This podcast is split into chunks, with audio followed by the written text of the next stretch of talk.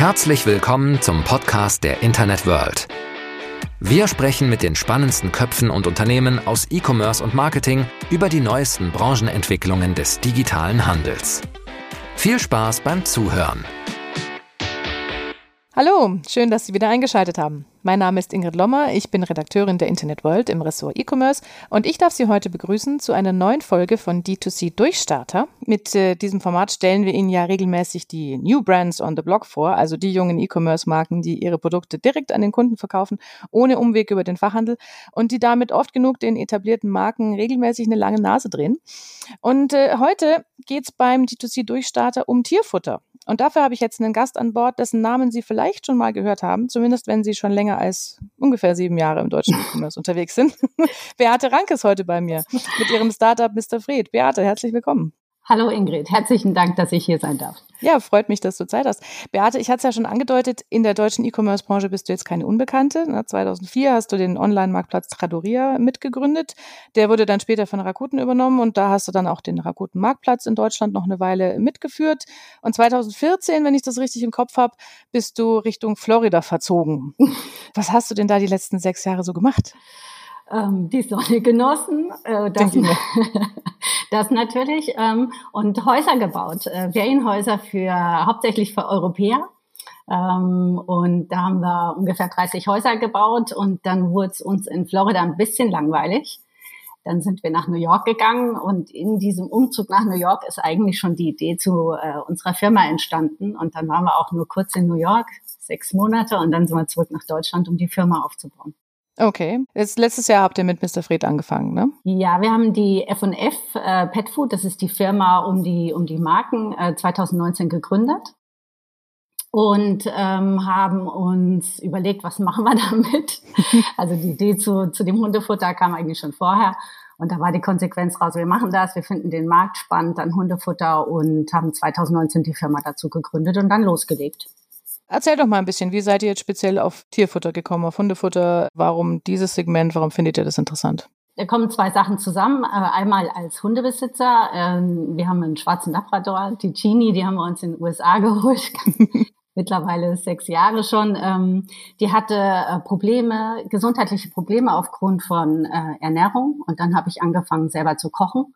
Und dann sind da zwei Unternehmer und ein Hund, dem es wirklich gut geht, wenn er tolles Futter bekommt. Und dann äh, Unternehmer, die auf der Suche sind nach einer neuen Herausforderung. Dann haben wir uns mit den Märkten beschäftigt. Und dann haben wir gesagt, ah, wenn wir wieder zurückgehen nach Deutschland, dann machen wir das, weil das ist ein super Markt, super interessant, super spannend. Äh, das könnten wir uns gut vorstellen. Jetzt hattet ihr selber gekochtes Hundefutter oder Hundefutter für, wie soll man sagen, spezielle Tier, Tierbedürfnisse. Ist jetzt nicht komplett außergewöhnlich. Ich habe schon ein paar auch in Deutschland ein paar Startups dafür gesehen. Ähm, jetzt kommst du ja eigentlich aus dem Marktplatzgeschäft. War auch zwischendrin mal die Idee zu sagen, okay, wir machen äh, ein anderes Konzept. Wir machen eine Art Marktplatz auf oder wir, wir sammeln die ganzen Ideen, die es schon gibt für Hunde zusammen. Oder hast du gesagt, nee, D2C ist das, das was ich diesmal machen möchte? Ja, D2C war schon das, was wir machen wollten. Ähm, und das war ja auch die große Herausforderung, wie schaffen wir es, ein wirklich hochwertiges Hundefutter in einer skalierbaren Lösung auf den Markt zu bringen. Und ähm, so ist die Idee entstanden. Und dann natürlich auch, äh, in welcher Verpackung macht man das? Also das eine ist das Rezept und die Zutaten und das andere ist natürlich, in welcher Verpackung und wie baue ich den Vertrieb auf. Und das D2C-Geschäft ist natürlich da kommen wir jetzt nicht unbedingt her, aber wenn man die Grundlagen vom Marketing und Markenverständnis versteht, dann kann man das auch, kriegt man das auch, glaube ich, ganz gut hin. Ihr produziert ja selber, kommt wahrscheinlich noch aus der Idee mit, ich koche das eigene Hundefutter für den Labrador. Ähm, jetzt ist aber gerade natürlich Futterproduktion ja mit vielen Problemen und Schwierigkeiten und Herausforderungen äh, verbunden. Wie seid ihr da rangegangen an diesen vielleicht auch Lernprozess, der da dahinter steht, bis man die richtigen Prozessketten zusammen hat? Also als erster stand die Idee zur Qualität des Futters, was wir herstellen möchten. Da haben wir uns mit der Frau Dr. Kröger zusammengetan, schon ganz Anfang 2019 ähm, und sind an sie herangetreten, haben gesagt, wir würden gerne ein hochwertiges Hundefutter auf den Markt bringen in Deutschland und ob sie uns äh, da beraten zur Seite stehen könnte. Und da haben wir uns ganz langsam über erste Tests äh, rangepirscht. Also die ersten Tests haben wir noch in Florida in unserer Küche gemacht, äh, indem wir einfach so Rezeptideen von der Frau Dr. Kröger einfach mal nachgekocht haben, um zu schauen, wie sieht das Futter aus, welche Konsistenz habe ich. Und das haben wir dann ganz, das Ganze natürlich professioneller aufgebaut. Wir haben die ersten Laboranalysen gemacht äh, und dann in den Zeitraum von zwölf Monaten äh, drei Grundrezepte entwickelt, äh, die wir gerne äh, verkaufen wollten.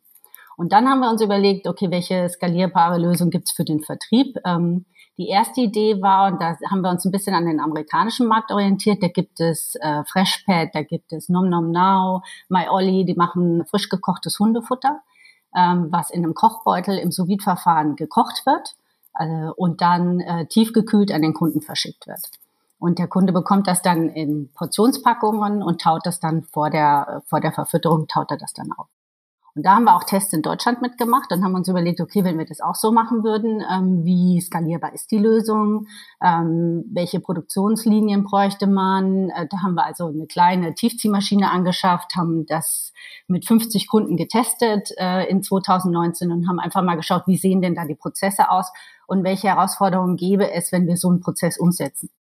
Und da haben wir ganz schnell gemerkt, dass das Thema äh, Logistik eine Katastrophe ist. Also so ein Isolierkarton, wenn man es nachhaltig gestaltet mit Strohverpackung, da bist du dann schon bei fünf Euro. Dann musst du das Ganze tiefkühlen, dann musst du das Ganze, wenn möglich, per Express verschicken. Du brauchst Kühlpacks. Ähm, du hast sehr reduzierte Produktionstage, weil du natürlich ähm, zum Beispiel Mittwochs den letzten Tag produzieren kannst, damit es dann am Freitag noch beim Kunden ist. Und ähm, wie gesagt, wir haben das mit 50 Kunden getestet und die fanden das Futter super. Ähm, die fanden die Verpackung zu viel. Also die Kunden schauen schon, wie viel Verpackungsmüll habe ich am Ende des Tages. Und dann, was wir ein bisschen unterschätzt haben, vielleicht weil wir zu lange in den USA waren, dass die Deutschen natürlich nicht so Monsterkühlschränke haben. Ja, stimmt. Oder zwei, drei. Stimmt.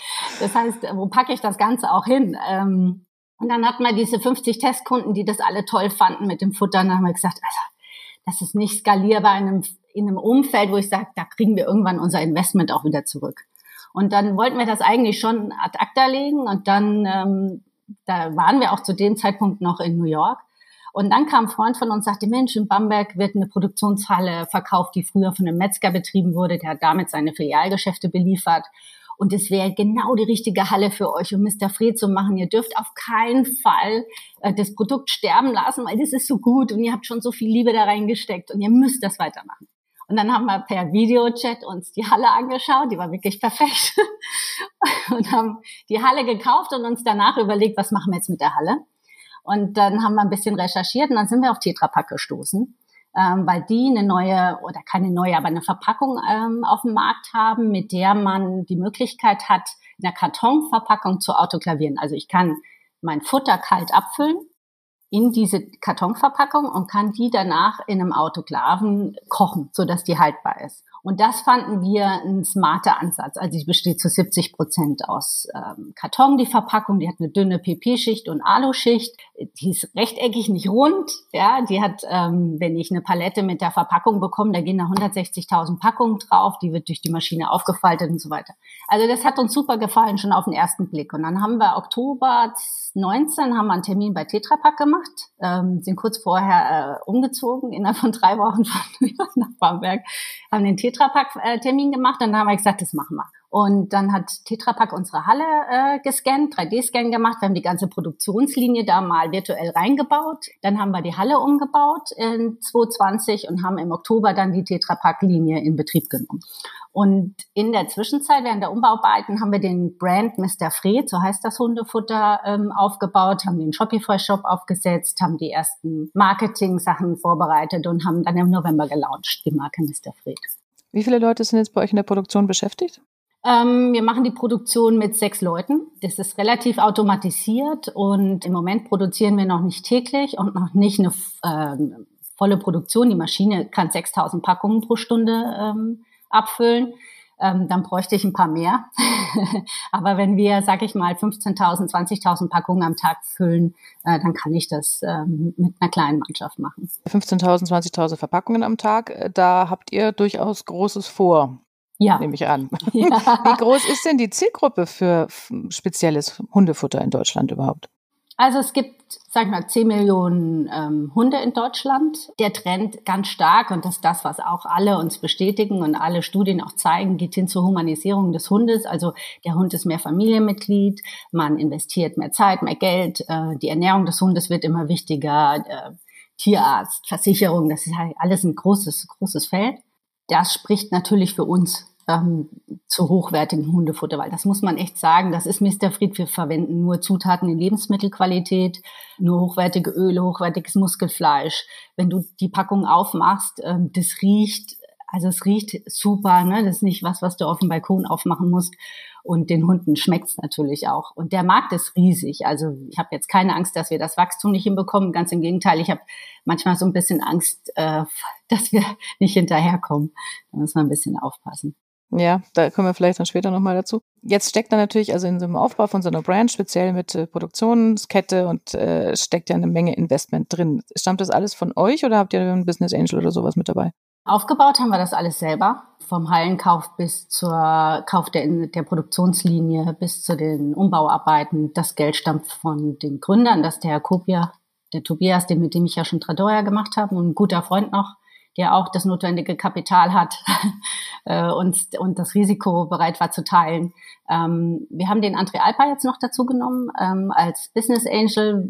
Der André Alper war bei Tradoya schon dabei. Wir haben die ganze Zeit Kontakt gehabt und der gibt uns noch so ein bisschen sein Netzwerk, weil wenn man so lange weg war, und sein Netzwerk auch so ein bisschen vernachlässigt hat, weil man nicht mehr so den Kopf dafür hatte, muss man jetzt ganz ehrlich sagen, war mal froh, dass wir mal weg waren. Ähm, da hilft er uns natürlich auch wieder, die notwendigen Kontakte zu knüpfen. Ist es wirklich so, dass es eingeschlafen ist nach den sechs Jahren? Also, dass man nicht, dass du nicht irgendwo anrufen kannst und sagen, guten Tag, Frau Rank, und dann wissen die schon, Ach, was du wahrscheinlich geht. von ihnen willst. das geht schon. Ähm, man verliert ja auch nicht das, was man weiß. Also wir fangen ja nicht bei Null an. Ne? Und du bist ja im Herzen Unternehmer und es geht immer um unternehmerische Entscheidungen. Und du kannst auch auf alle Leute zugehen. Aber es hat sich natürlich auch viel getan. Das darf man auch nicht vergessen. Ne? Äh, viele Agenturen, die mal groß waren, sind jetzt weniger und dann sind neue aufgekommen und dann das ganze Feld äh, Social Media war jetzt nicht unser Steckenpferd bei Tradoria, weil das da gar nicht so wichtig war. Das ist natürlich jetzt ultra wichtig und da brauchst du einfach die richtigen Kontakte und die richtigen Agenturen, um das zu machen ist ein schönes Stichwort in Sachen äh, Vertriebsstrategie und, und du hattest schon gesagt, man, äh, die Verpackung ist fast genauso wichtig wie das, was drin ist. Und mit Verpackung meinst du ja wahrscheinlich nicht nur die eigentliche Tüte, sondern eben auch die Story drumherum und das äh, Content Marketing, das Storytelling, das man braucht, um so eine Brand zu etablieren. Wie geht er daran? Was ist sozusagen das, das Content Marketing, Storytelling in einem Satz für Mr. Fred? Mr. Fred Hundefutter wie frisch gekocht, umweltfreundlich verpackt. Das drückt exakt aus.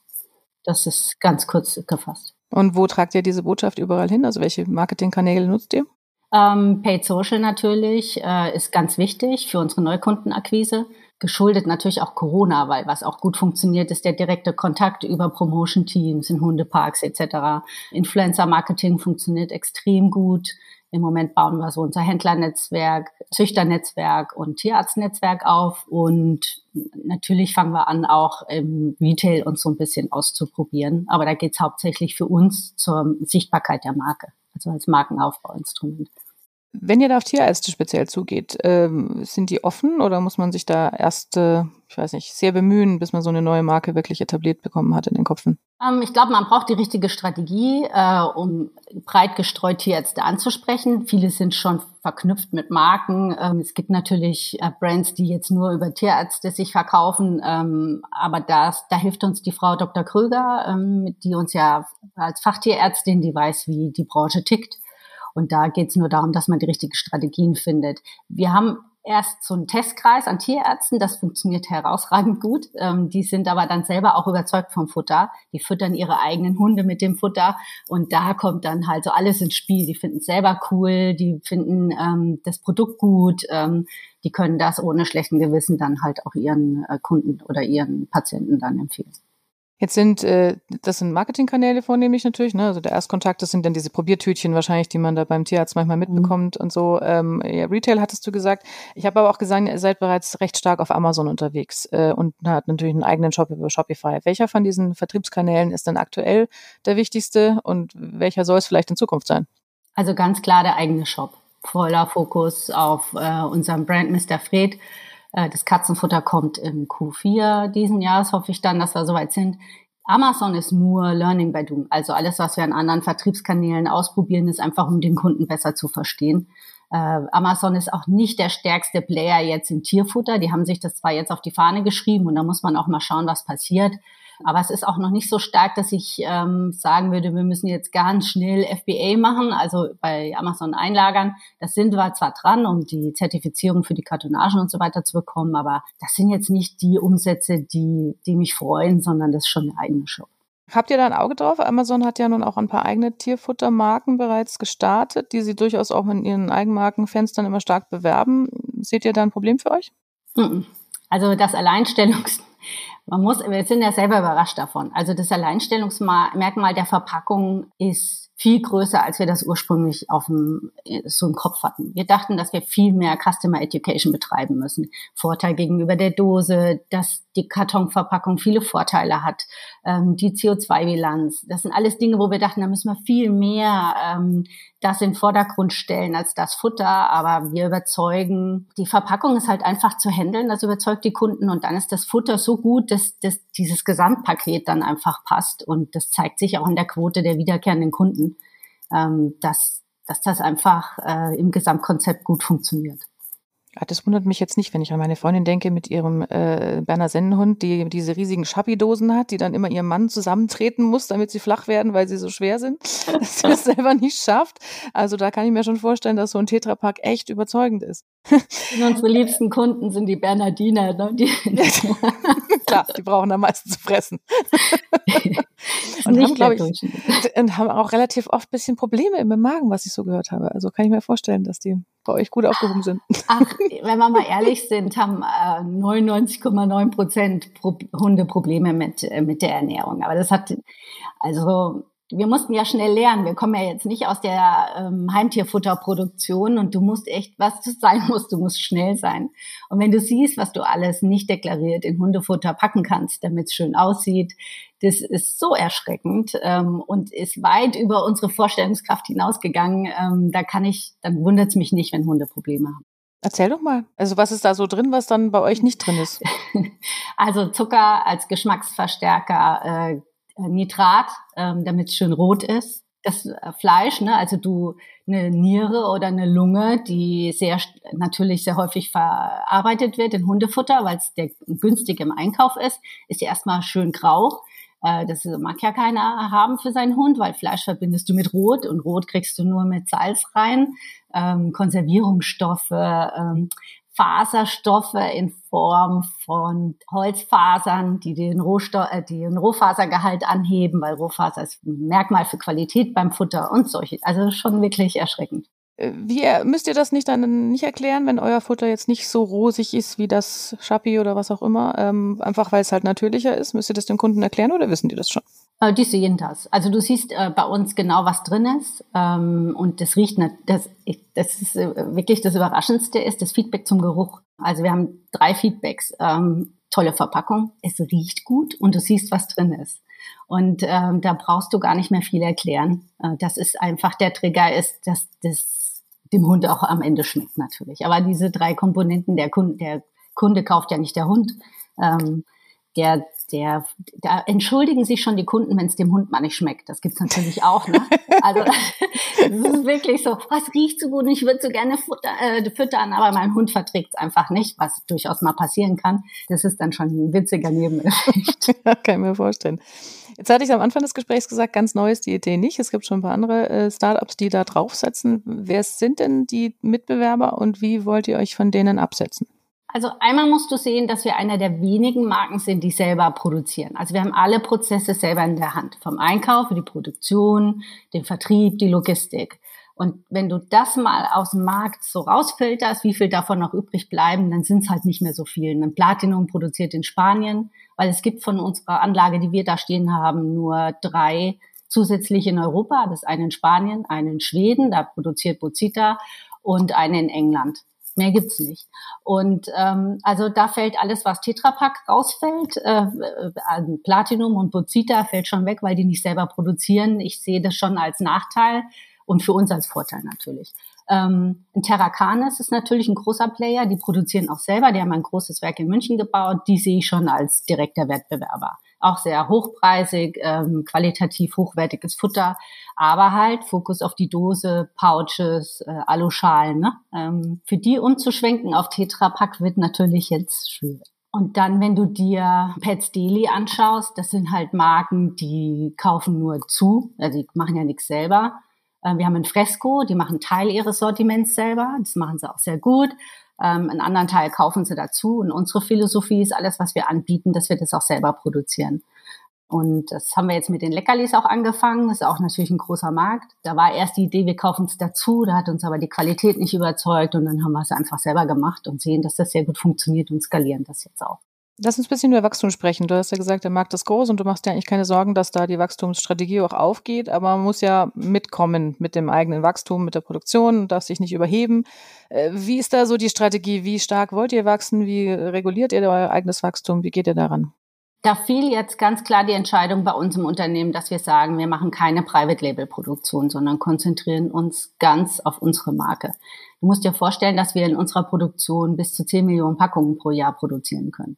Ist ja riesig, also, und es macht eigentlich erst richtig Spaß, wenn du drei Millionen Packungen im Jahr machst, damit sich all das, was wir da stehen haben, auch irgendwann rechnet.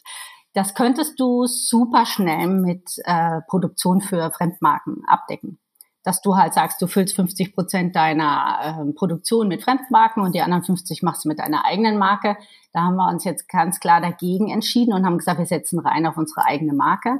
Damit können wir das, was wir an Challenges in der Produktion haben, Einkaufsproduktion, können wir damit gut äh, hinbekommen. Und Logistik, wir bauen jetzt noch eine Logistikhalle, weil wir sehen, dass wir nicht, neue Sorten bedeuten immer neue Lagerkapazitäten, die man bindet, weil man braucht die Kartonage, ähm, die Tetraricats, das sind alles Paletten, die irgendwo ja hin müssen.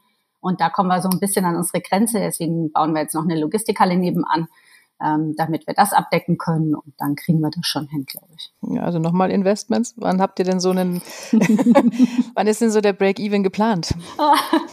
Oder redet ihr da noch gar nicht drüber? Böses Wort. Ach, da reden wir ja noch gar nicht drüber. Okay. Müssen wir jetzt mal so ein bisschen schauen, wie jetzt so die nächste Strategie ist. Also du musst ja wenn dein ganzes Geld da drin ist, dann musst du dann schon irgendwie überlegen, wie die Strategie weiter ist. Und jetzt steht halt die Frage, ist, machen wir nochmal ein Investment, also holen wir uns fremde Kapitalgeber in größeren Umfang mit rein äh, und mit welcher Strategie machen wir das? Also machen wir das als Exit-Strategie oder ist es was, was wir als Marke langfristig aufbauen wollen und halt auch langfristig davon profitieren wollen. Und das, da stehen wir gerade so an der Grenze, an einem Punkt, wo wir uns entscheiden müssen, wo da die nächsten fünf Jahre, wo wir da hinwollen. Äh, bis das entschieden ist, vielleicht kannst du mir vorher noch ein bisschen erzählen, wie sich das Unternehmen bis jetzt so den letzten, über das letzte Jahr entwickelt hat. Vielleicht hast du ein paar Zahlen für mich, so Umsatzwachstum, Reichweite, Kunden, irgendwas, was du mir verraten kannst. Nichts. Nichts? Aha, gut. nein, nein, nein, nein. Äh, vielleicht, also wir sind im November gestartet, vielleicht können wir das sagen. Wir sind im sechsstelligen Umsatzbereich mittlerweile angelangt, stark steigend. Ähm, wir haben eine super hohe Quote an wiederkehrenden Kunden. Wir haben durchschnittliche Warenkörbe wie im E-Commerce üblich. Ähm, da gibt es zwischen 50 und 60 Euro. Das ist das, was überall gang und gäbe ist. Das zeigt sich auch im Heimtierfutterbereich. Ähm, so, das sind so die. Und dafür geringe Retourenquoten nehme ich an. Gar keine. wenn ein Hund mal, wenn ein Kunde, ein Hund, wenn ein Kunde mal was zurückgeben möchte, dann lassen wir spenden im Tierheim. Also wenn irgendwann mal was ist, ähm, der Hund ist, wir hatten jetzt einen Fall, da ist der Hund gestorben und so, es passiert ja alles Mögliche oder der Hund verträgt's nicht, dann lassen wir das Tierheim spenden. Du hast schon angedeutet, einer der Pläne für die Zukunft ist noch das Katzenfutter, da die Erweiterung anzugehen. Das soll dieses Jahr passieren. Ist das eine ganz andere Geschichte als äh, für den Hund? Muss man da alles nochmal neu denken, sich einen neuen äh, Tierarztexperten suchen oder könnt ihr viel übernehmen?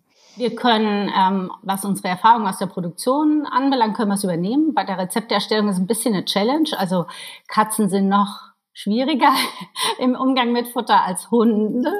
Was wir nicht wollen, ist so äh, Food Enhancer. Das nennt man so beim Katzenfutter wird das reingemischt. Äh, das ist so ein Misch aus Geschmacksverstärkern, Zuckerstoffen, damit frisst die Katze fast alles. Das wollen wir natürlich nicht. Ähm, wir machen gerade die ersten Tests mit dem Tierheim Bamberg äh, auf ihrer Katzenstation. Ähm, da geht's um Stückigkeit, wie viel Soße. So eine Katze ist so picky, die lässt das dann auch mal gerne stehen. Ja, kenne ich von meinem, ja. Mhm. ja. Nur die Soße abschlecken und den Rest liegen lassen. ja, oder du musst. Parmesan drüber machen, damit es überhaupt frisst. ja, genau. Gibt's alles Mögliche. Deswegen dauert die Entwicklung ein bisschen länger. Äh, in der Zwischenzeit bringen wir neue Wildsorten mit äh, für das Hundefutter Futter auf dem Markt. Es gibt äh, Wintersorten, die kommen auf den Markt. auch ein bisschen mehr in die Richtung für sensible Hunde, ne? also die sensibler sind, wo keine Kohlenhydrate dann drin sind und solche Sachen. Werdet ihr fürs Katzenfutter bei der ähm, Tetrapack-Lösung bleiben? Äh, ja, auf die 200er. Wir haben ja, wir können mit der Maschine, musst dir vorstellen, in der Tetrapack-Maschine kannst du umrüsten. Du hast einmal eine 390, was ist das, was wir im Moment anbieten, ist die 390 Gramm Packung und dann können wir die noch auf maximal 500 Gramm Packung umrüsten. Und dann können wir die auch vielleicht sieht man das so, das ist die große 390er und das ist die kleine, die 200er und da kannst du dieses Katzenfutter sehr gut verkaufen. Ja, doch, ja. Mhm. Das geht dann. Und du kannst es auch wieder verschließen, das heißt, du machst so, reißt es auf, brauchst ja keine Schere oder so, kannst das mit der Hand aufreißen, dann klappst du es wieder zu, dann kannst du es auch so umdrehen oder kannst du den Kühlschrank stellen, da passiert nichts. Mhm. Okay.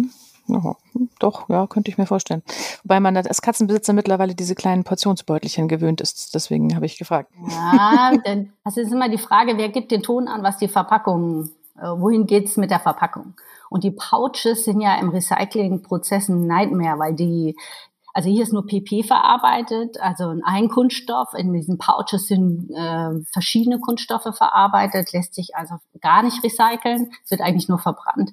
Und wenn das so weiter ins Bewusstsein kommt und das kommt einmal vom Kunden getrieben, dass äh, er Veränderungen in der Verpackung wünscht, aber auch andererseits von Retail getrieben, weil die natürlich auch ihre Nachhaltigkeitsstrategien haben. Ne? Und wenn die dann CO2-Bilanzen ihrer Verpackung analysieren, dann kommen die sehr schnell drauf, ah, der Pouch ist jetzt nicht vielleicht, oder die Aluschale, ja noch schlimmer, ist vielleicht jetzt nicht das Ideale. Und wenn die so eine CO2-Bilanz ausloben und dahin wird's gehen, bin ich mir ziemlich sicher, ähm, dann müssen die sich halt auch über alternative Verpackungen Gedanken machen. Und dann kommen wir wieder ins Spiel. Ja, ja das ist echt ein interessanter äh, USP, den ihr da setzt.